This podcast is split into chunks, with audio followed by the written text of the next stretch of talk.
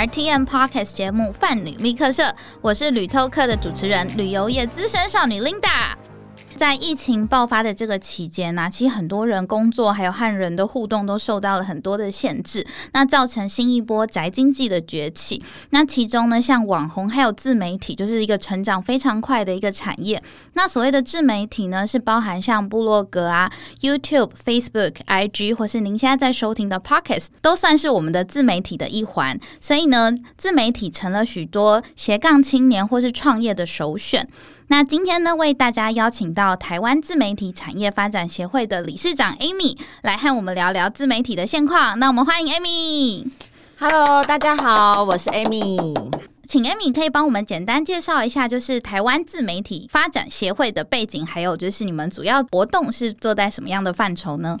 啊，好，因为我现在是在台湾自媒体产业发展协会担任理事长。那呃，台湾自媒体产业发展协会是由一群呃以部落客为主，加上 YouTube、IG 课等成立的一个协会。目前我们的协会有接近呃四百三十位的会员。那目前有八成都是以部落客来做起家，但是他们也有斜杠经营很多不同的平台。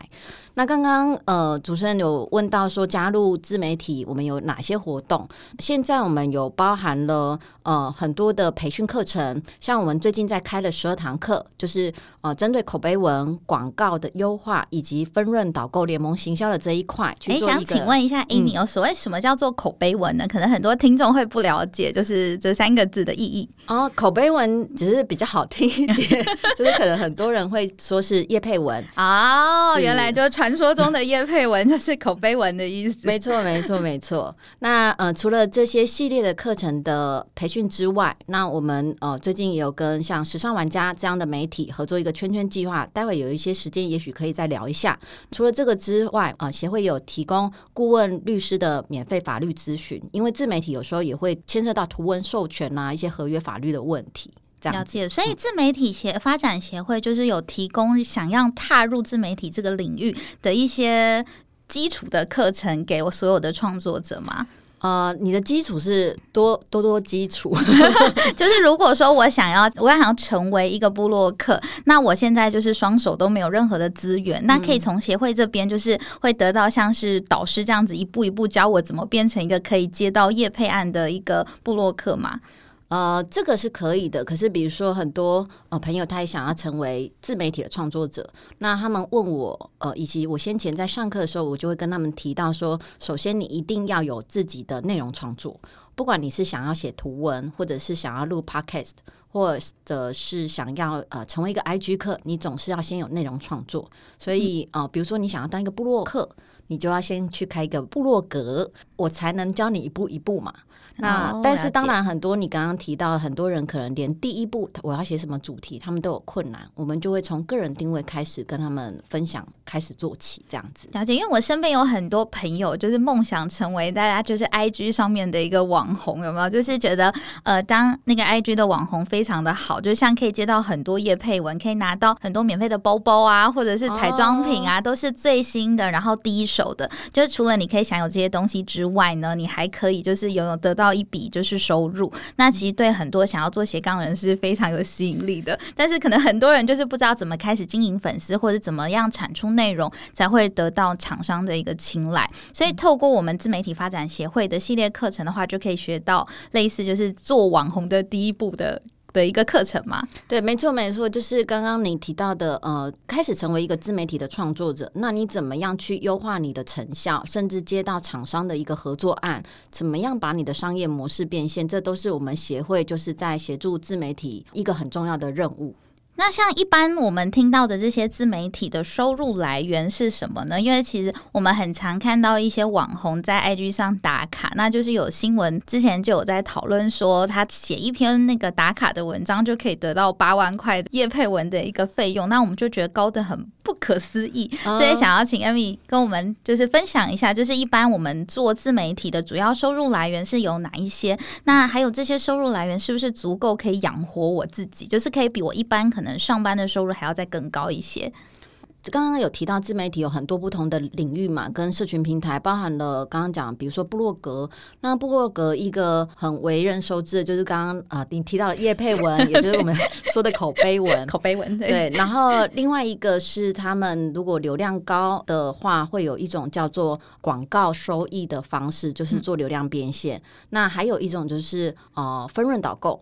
就是类似联盟行销，或者是说，今天我帮某个店家推荐一个商品，那我如果成交的话，我可以从里面分润到。这也是一种商业模式哦，所以分润导购意思是说，假设我今天推荐一个商品，然后人家可能看到我推荐的商品，他们很喜欢，做了购买动作之后，我就可以得到一部分的一个费用，这样子吗？对对对，没错没错。所以商业模式有很多，像 YouTube 他们也有很多，包含从广告啦或其他的商业模式。那有一些自媒体，他也呃成为讲师或主持人，所以他也会有其他主持啦。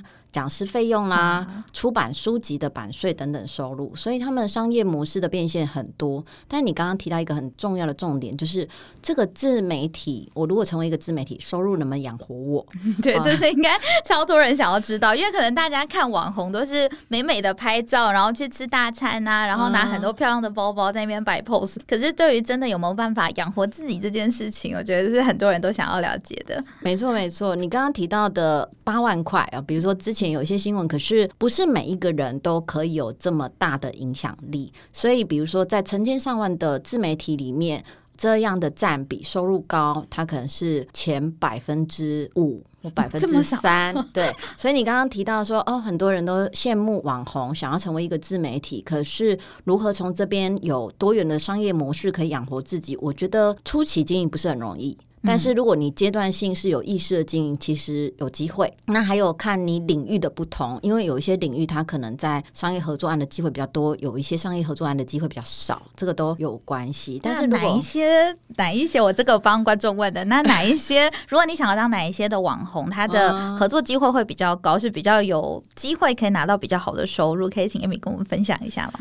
之前其实我觉得旅游还不错，但是因为现在疫情的关系，好，然后呃理财，好像呃很多人会听 podcast，像有一个叫骨癌啊，哦，对，这个我有在听。那呃因为整个大环境的关系，所以很多人开始觉得理财投资这件事变得蛮重要的。对，那在这一块的商业合作案，其实也蛮多，就是我们自己协会内也有一些伙伴是这一个类别的。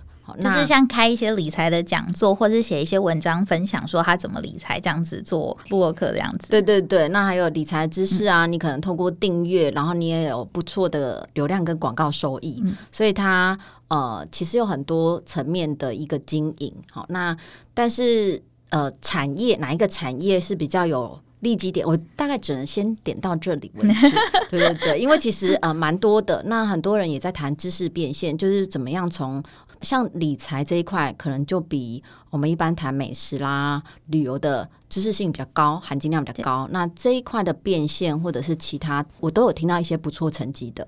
因为我发现，在疫情之下，其实很多人就开始讨论说，像是做买房啊，或是存股啊，对对对，这一块也是嗯一块。对，然后我就发现最近就是非常多人就是在讨论，连我们 Parkes 界就是有很多在分享，就是怎么样钱钱滚钱的方式。因为毕竟在疫情之下，可能大家的收入都有就是变少，或者多多少少有一些影响。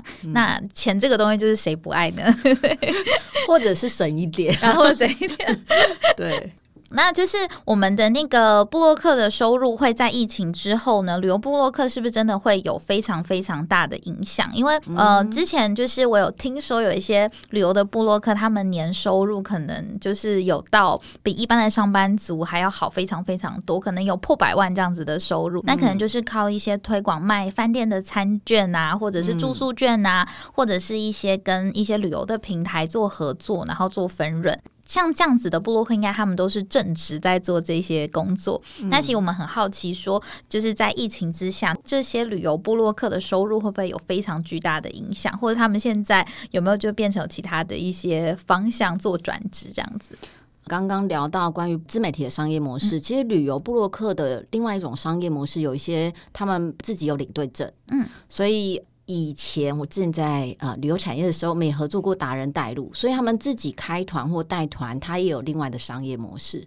但是因为在整个全球疫情的状况下，旅游业现在非常不景气，相关的线上的一些订房啦、旅游的平台也其实是蛮辛苦的。那这些旅游部落客的确，他们很多人营收有一些，我听到一些部落客伙伴提到，他原本的八成来自于国外澳棒的旅游。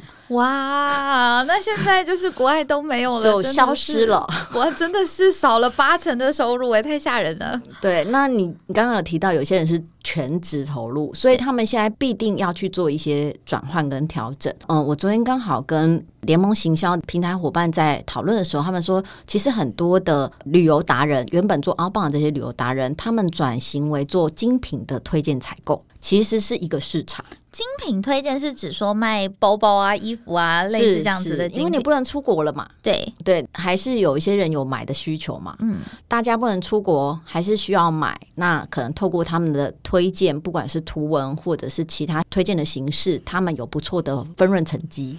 哇，那这样听起来，就做自媒体真的是十八般武艺都要会。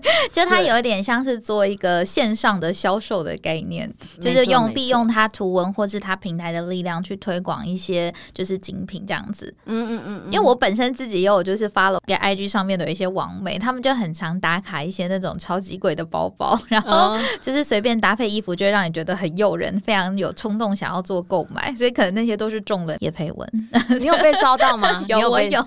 所以你买了吗？我有买哦，有 贡献，有贡献，有贡，没有不敢说很大，刺激经济，对，刺激经济。所以原来这也是一个转型的一个方法，是没错。除了做一些就是精品的一个销售之外，我还看过很多就是布洛克会做开团的团购商品，这应该就是刚刚指的那个行销联盟合作的方式之一嘛。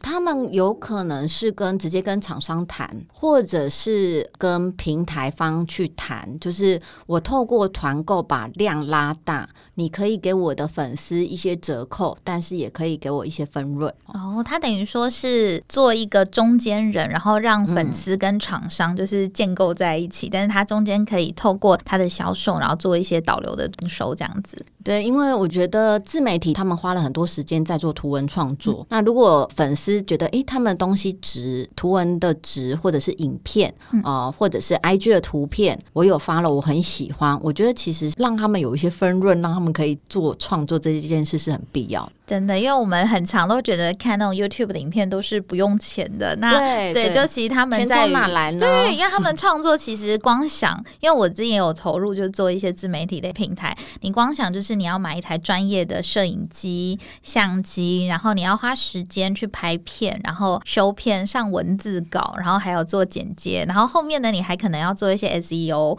或者是导购跟厂商谈的这些零零总总。所以可能以一个 YouTuber 就是上一个片的。时间其实是可能会花他们整个礼拜的一个工作日才有办法完成，真的真的。你刚刚提到这些，就是创作者自媒体的辛酸血泪。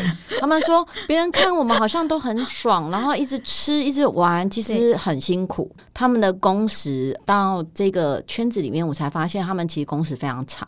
我们半夜在睡觉的时候，他们都在修图呢、写文章呢，到半夜四点，到半夜四点。对，所以我自己觉得。真正很认真在产那个产制图文或影片、影音这些人，他花了很多时间在做他的内容，所以他们应该值得有一些他的商业模式或被鼓励这样子。未来我们才会有一直有很好的呃内容是可以去搜寻啦、去阅读啦、去 follow 的。对，就是大家除了就是点赞分享之外，就是有多就是打赏嘛打赏 打赏的概念，就跟直播想要被打赏哦。这边我们也有打赏的连接。在我们的 podcast 下面，如果大家喜欢我们的 podcast，也可以打赏我们，太棒了，就是让我们的那个小小的创作者有一点点，就是继续努力下去的一个动力的。没错，没错，租录音间也是要钱的，真的。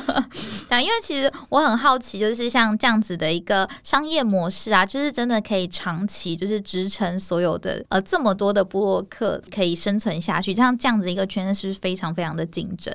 嗯嗯嗯，没错，尤其是我先前有去分。分享。那，因为刚刚有谈到疫情的关系，比如说很多导游领队也没有工作了。他们要开始去做这个转职，有一些人他想要开始进入自媒体这个产业，嗯，但是我是觉得啦，刚开始初期进来，看起来好像竞争市场很大，但是他们应该只会挤压到比较出阶的自媒体，头部的创作者是及不到的。哦，就是在排行非常前面的创作者是相对比较没有影响。没错，没错，因为你说要让他跟他们一样，就是说，哇，有多少人订阅？几十万人，每天流量几十万，你一般人你怎么可能刚进入就会到这个境界？对。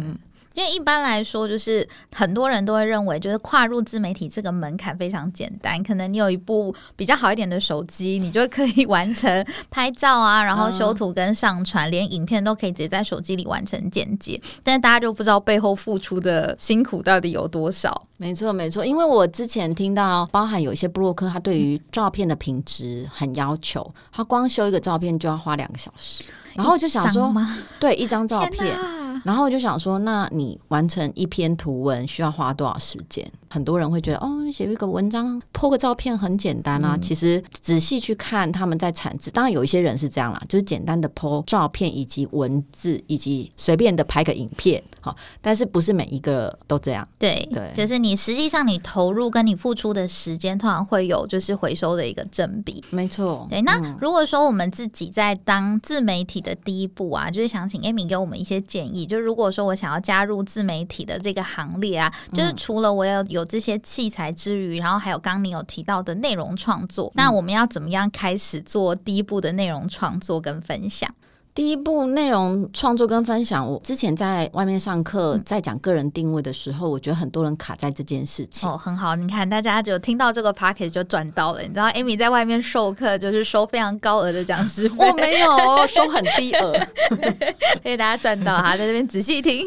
对，那呃，个人定位，很多人他会觉得，哎，我有啊，我觉得我在旅游产业，所以我的专长是旅游。嗯，好，很多人会这么想。对，可是要往细部想，是你怎么。提供有价值的内容这件事，大家就会卡住了。对，因为大家听到就是有价值的内容这几个字，会突然不知道何谓有价值的内容。比如说旅游的机票，我想要飞去东京，我知道有一些呃飞东京的航空公司，我订机票，这个资讯没有什么价值，因为我大家都知道。对，但是如果今天有一些，就像我们有一个 partner 是。机票达人，那他可能就会跟你分享怎么样订最便宜。那这是不是一个有价值的内容？对，因为我手上也有 follow 好几个，像是布莱恩，对对对对，就是布莱恩大大，我觉得他真的非常厉害。因为我自己之前有在那个旅行社工作过，所以我觉得我已经算是非常会找那种超级便宜的机票。我就是上班没事，就是可能帮客人找，或者帮自己找到那种便宜的机票，我都会觉得很骄傲。但是我就发现，就是布莱恩他在网站上走的机票，竟然比我就是用 阿法克斯系统敲出来的价钱还要便宜。我想说，怎么可能？你讲出了一个专业的系统啊！对对，阿巴对对阿巴卡就是我们一般就是在呃旅行社人员在敲机位的时候用的系统，所以我就觉得哇，这布莱恩真的非常厉害，他有办法研究出一些就是我们在系统里面可能都找不到，或是有一些 bug 的票，就是可能航空公司上错，或者是它的价格是那种限时促销的价格，它都会第一手的放在它的那个 Facebook 的粉丝专业上面，所以像这样子的内容，就是我们称之的有经济价值的一个内容之一。没错，没错。那先前有一些学员就会说：“Amy，我是不是没有有价值的内容，我就不能成为一个？”创作者或自媒体，其实不是好，但是为什么我会这么建议？是因为现在自媒体蛮多人投入在这件事情上，所以你要有独特性，你要有差异化，就必须要有有价值的内容。所以刚刚你提到了布莱恩，他甚至比旅行社的从业人员还专业，有一种被打败的感觉。对，所以他的提供的情报跟内容，它的价值性当然是比较高。是，那有另外一路是说，Amy，我很会整理资。料，如果我很勤快，是不是也有机会？也有哦，就是另外有一种是会整型的，像是我们平常去吃饭就会看到什么东区美食懒人包，或者是什么交通什么懒人包的这种。对，因为呃，大家还是有查询资料的需求。对，那你也可以从呃资料的整理一步一步到变成有价值的内容情报，就是我觉得也是可以阶段式的。所以当你很勤快的去把这些呃你所谓的懒人包啦或者资料整理好，只要你有打。到人家的需要，你还是有机会成为一个自媒体，只是你可能要非常勤快，这样子，这也是另外一条路啦。对，因为像我身边的一些好朋友们，很多他们就是想要当小网红，他们觉得很认真。多小呢？他小网红，小网红就是他们的那个年纪大概也是二十几岁那种美小美啊，然后但是他们的粉丝人数可能就卡在就是两三千的这种我们说的伪网红上面。那所以他们在于就是内容创作上，其实他们很常就会跟我们讨论说，就是互相学习，说内容要怎么样做会比较吸引人。那最重要的是他们可以吸引到就是厂商的青睐，还有粉丝的按赞数。但对于比较年轻的创作者来说，有价值的这件事情是非常困难的，因为他们可能能做的就只能分享他们平常的吃喝玩乐。嗯嗯，对，所以对于可能很多的 follower 来说，就这不算是太有价值的东西。所以像这样子的创作者，Amy 姐会给他们一些什么小建议吗？呃，你刚刚提到的是 IG，对不对？对。那呃，其实很多 IG 客后来他也会去开部落格或者去拍 YouTube，是因为他们的商业模式是有限制的。I G 的这一个平台，那也不是说 I G 不能做。那你刚刚提到说，他很所谓的完美，对对对，完美就是喜欢去那种很喜华的那种餐厅啊，然后拍一些漂亮的照片这样。但是也有一些 I G 客，他也有自己的商业模式。像我有呃一些朋友的咖啡厅，他们有 I G 网红去打卡后，那一个月生意变得超好的哦。就是帮忙吸粉，把粉丝都带去那个咖啡厅的感觉。没错，那 I G 网红他可能拍摄的方。是是有一些独特性的，嗯，所以比如说他特别的早去拍一些人家不知道的店啊，或者是人家不知道的一些网红爆款的一些商品哦，像新开的店这样。对对对，他但是他要很勤快啊，嗯，对不对？他很勤快，他才比别人可以早公布这个情报。所以你当你在看某一个 IG 课的，你就说哦，这餐厅在哪里？我那么爱吃的人竟然在台北，我不知道。哦，所以呢，如果做内容创作者，除如果说你没有非常有办法做出很有价值的一个产出的话，其实如果是新的东西，或者是说很有话题性的东西，从这个角度做切入的话，也是一个很有机会的一个市场。没错，没错。所以呃，新的情报、呃，特殊的产品，或者别人不知道的，或者你刚刚提到的热议话题，好像以前比如说我们在旅游。我们可能在这时候就会订日本樱花。啊，对，樱花季，明年的樱花季，没错啊。那是你如果在国内，你可能在一二月，你也会规划去国内的某一些地方去看樱花，哦，像是今年很红的那个露营，没错，对，就是什么奢华露营，就是很多人会去搜寻的。因为我自己也开箱了好几间，就是 露营场地，对，露营场地给大家，然后发现那个回响还不错，这样子，嗯嗯嗯，对，就是做一些实际上你亲身去体验的东西，然后分享给可能未。未来有兴趣的人，这样也是一个机会。这样子，录影也是一个近期热门的话题。然后，或者是你知道下个月、下下个月有一些跟时令、时节、季节有关的热门话题，你也可以到时候早一点去做内容的准备。像现在可能秋天赏枫啊、泡汤啊，或者是就是春天的时候赏樱花、火锅，对对对，就是现在大家喜欢的。除了就是建立好自己完善的一个内容之外呢，那我们是不是有其他的方式可能？跟像是自媒体的一个协会做合作，有办法有更好的声量呢？你是说加入协会吗？对，加入协会之后，就是会有哪一些辅导？就是让一般的可能比较所谓我们说的伪网红，就是可能只有一咪咪粉丝，但是他也在往就是大网红的路上迈进的这样子的一些朋友，就是加入自媒体之后，他们会可以得到一些怎么样的资源？刚刚有提到，像我们的协会会开蛮多的课程，这个课程涵盖到台北、台中跟台南都有，全省都有开课。对。像台南十二月二十号就有一个课程是 GA 跟 SEO 的分析的课。好，Amy，请跟我们分享一下什么叫 GA，什么叫 SEO。我想很多就是听众朋友都会想要了解这个。好，如果你是一个创作者，尤其是你是一个呃部落客，那你想要知道你的流量来源。啊，这个有点技术，哎，也不是有点技术。G A 就是 Google 的分析，对对对，他们的数据分析，你可以从分析去优化你的成效。那 S E O 就是你怎么样让你写的文章容易在 Google 搜寻的第一页被看到。简单来说，就是关键字的优化。因为像我们都知道，就是一般我们开 Google 的搜寻，你如果找一间餐厅，你可能会翻到第三页吗？对，对我当然看到。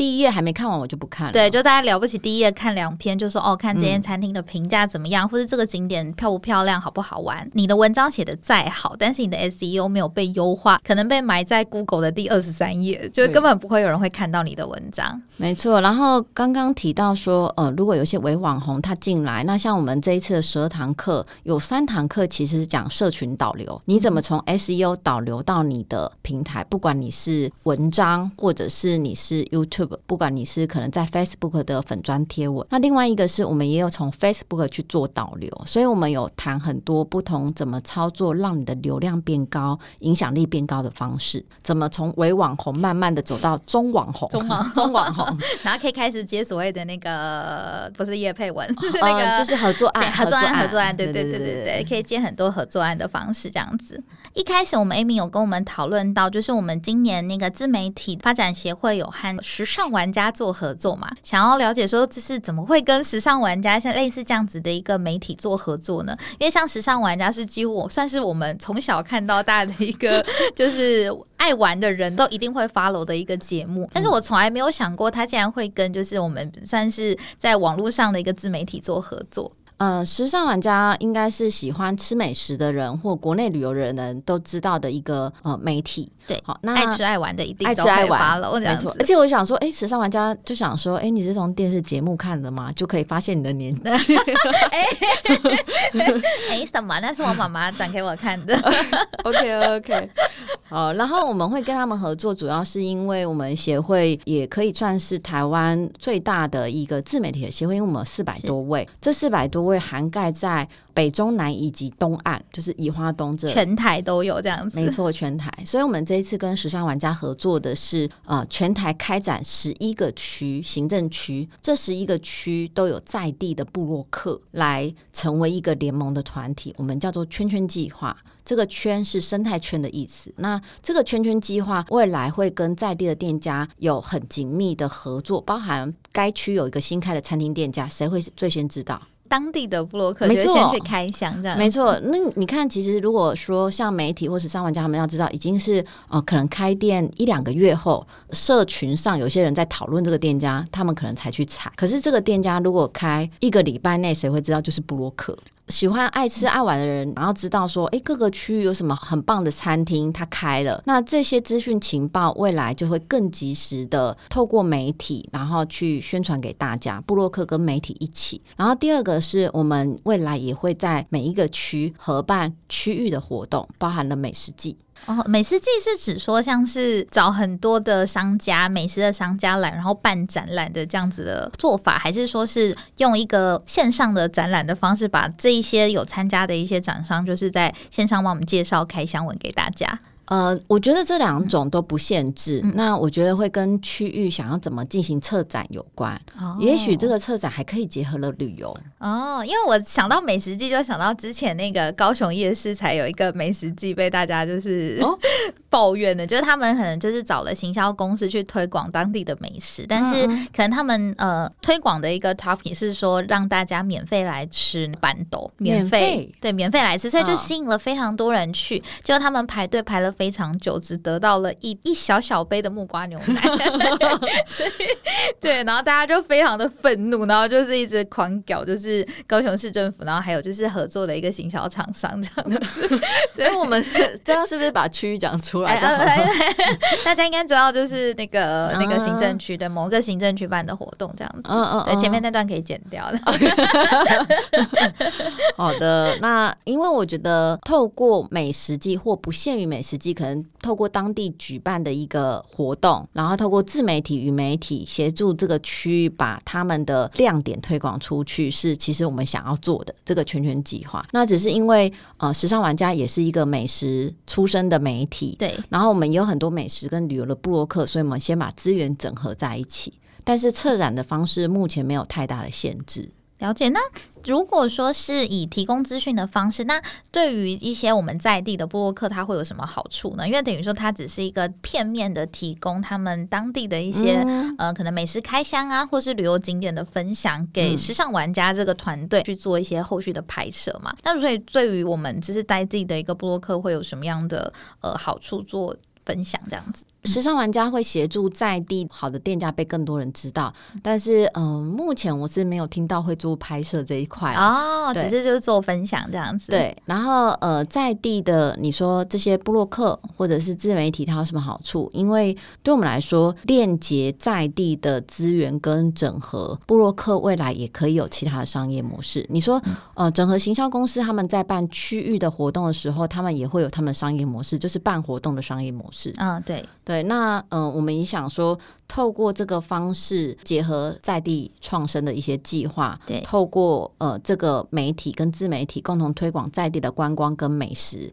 这个是我们想看到的。而且我觉得今年可能真的是疫情影响的关系，很多海外华侨归国，然后还有很多就是一些吃货们都出不了国，所以反而在台湾的一些美食啊，或者是一些美景的挖掘上面来说，比往年又更加的热烈。嗯，毕竟吃到肚里子还是比较疗愈，就是 疫情实在是有点辛苦。对，因为我之前在上上礼拜才去台南，然后嗯我觉得非常夸张，就我的口袋名单里面每一间都是大排长龙。我想说，全世界的人都来台南了吗？怎么可以这么夸张？哦我要偷偷的预告，我们一月底就要办台南甜点节了。哇，对好，那我们很就是精彩敬请期待。所以我们要怎么 follow 台南甜点节的这个活动？目前活动也还没出来，因为就是很临时，我们想说，哎，集结相关的资源。台南的甜点我觉得也非常好吃，而且视觉上看起来真的非常非常的好看，精致，因为我在台南大概讲得出三四间，就那种很高级的，对对，它是看起来是非常精致的那种法式料理，然后也有一些像是那个白糖粿，就是这种各种就是 local 的，像台湾的一些在地小吃都有，而且台南大家也知道，就是一个非常是是 甜的一个城市，对，就是蚂蚁人都会很喜欢在台南生活的非常开心这样子。没错没错，我觉得台南最适合办甜点节，对，或者是牛肉汤节牛。肉哦，对，牛肉汤姐，牛肉汤姐听起来就有点幽默。哎，我说真的，我之前自己去那个台南牛肉汤，我们有做了一个牛肉汤的挑战，因为在网络上有人发起一个，就是他应该是台南的在地人吧，我们就觉得他是牛肉汤神人，他就做了一个 Excel 表，然后里面大概有快一百间的牛肉汤的评比，夸张，很夸张。然后那时候我们就为了要效法给他，我再把链接给你。这样子，我们为了效法他，就我们去台南玩两天一夜，我们吃了十间牛肉汤。哦，对，然后牛肉汤还有再加上肉燥饭，然后我们做评比的，对，然后就觉得非常过瘾，就在台南就是疯狂的一直吃东西这样子。我觉得台南美食真的是很很有特色的，旅宿啦，还有一些人文，我觉得很棒。对，所以我们在未来一月的时候就会有一个台南甜点季的活动，可以让大家期待。还是就揪团一起去吧。既然过年无法出国，就揪团一起去台就出南玩。台北。那我们最后最后呢，就是请 Amy 跟我们分享一些，就是如果想要加入自媒体的一些就是心法。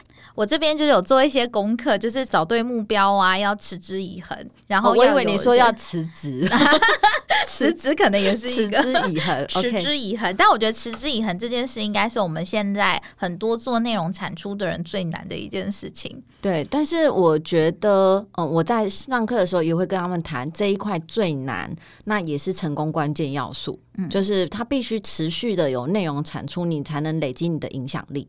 所以一般来说，像是比较可能线上的自媒体，通常通常要产出多少的一些流量或者是文章量，他们才有办法，就是真的被业界称之为就是为网红，然后可以足够 qualify 去做接案这样子的动作。呃，如果你是呃像 IG 或什么，你总是要有个三五千吧，按赞或粉丝，包含 Facebook。哦，如果你是一个部落格，你的日流量可能也要有个五百一千以上。哦，所谓的日流量就是一天要有五百到一千个人进你的网站，然后看你写的内容，这个叫日可以可以这么说，那他才可能有一个影响力，厂商也才有可能会找你做一些合作。这个合作可能有费用，也有可能是一个互惠的方式哦、这样的程度，人家才会视你为一个为为网红或者是耐米网红这样。了解，好，那非常谢谢 Amy 今天跟我们的分享。那喜欢我们的朋友，记得要订阅由 RTN 赞助制作的范旅密客社频道。如果你们有什么想要知道的旅游业秘辛，还有自媒体的秘辛，也欢迎到脸书留言给我们哦。谢谢大家，谢谢谢谢 Amy，谢谢，拜拜，拜拜。